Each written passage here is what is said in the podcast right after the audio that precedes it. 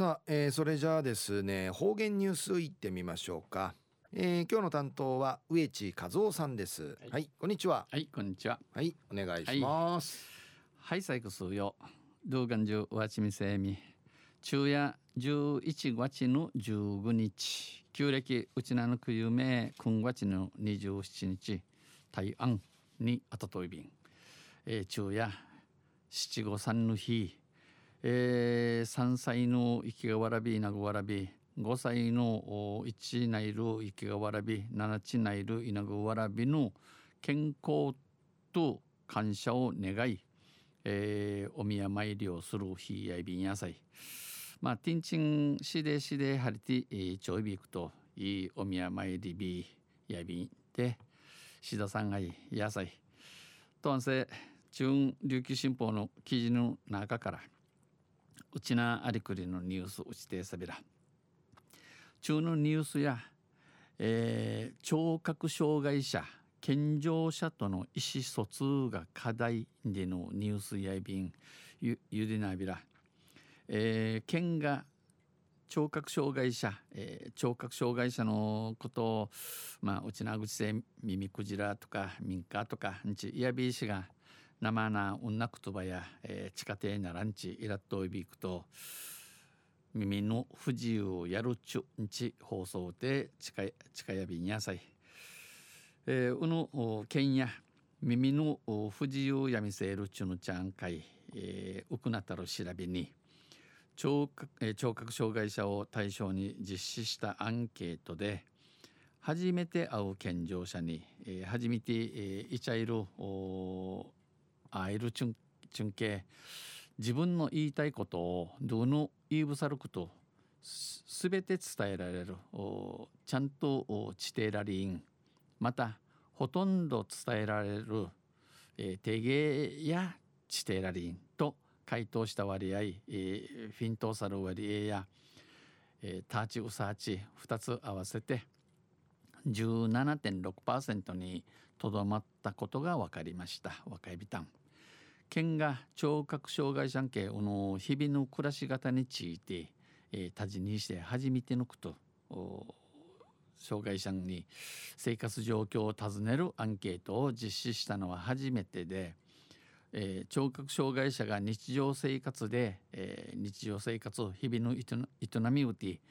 値名のチュヌチャーとどうの思とおることがちゃんと伝わらんでの問題半仕事の歩くとがうちんじとびんうちゃがとびん健常者との意思の疎通に課題を抱えている実態が浮き彫りになりました。え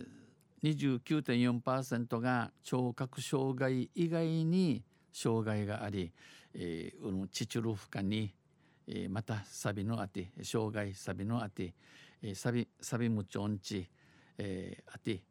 最も多いのは言語障害最も一番大さしや、えー、言葉の問題サビやいびん。また一番円滑に伝えられるコミュニケーションの手段に、えー、一番やしやしとどうやしってんどうの思いる思いの地底ラリー性手話んち。手話を選んだのは手話いらだせ77.3%また筆談えー、GC カチュシヤビサや、えー、イラダセ7.7%やびた一方手話を知らない初対面の健常者の言いたいことを手話がわからん初めていちゃいる八一のチュルチュの言いることが全て理解できる。全部無る若いん。ほとんど理解できる手芸いくる若いんは合わせて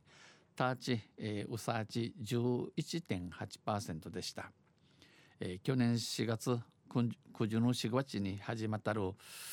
施行の県手話言語条例で、えー、設定が定められたチクラッタる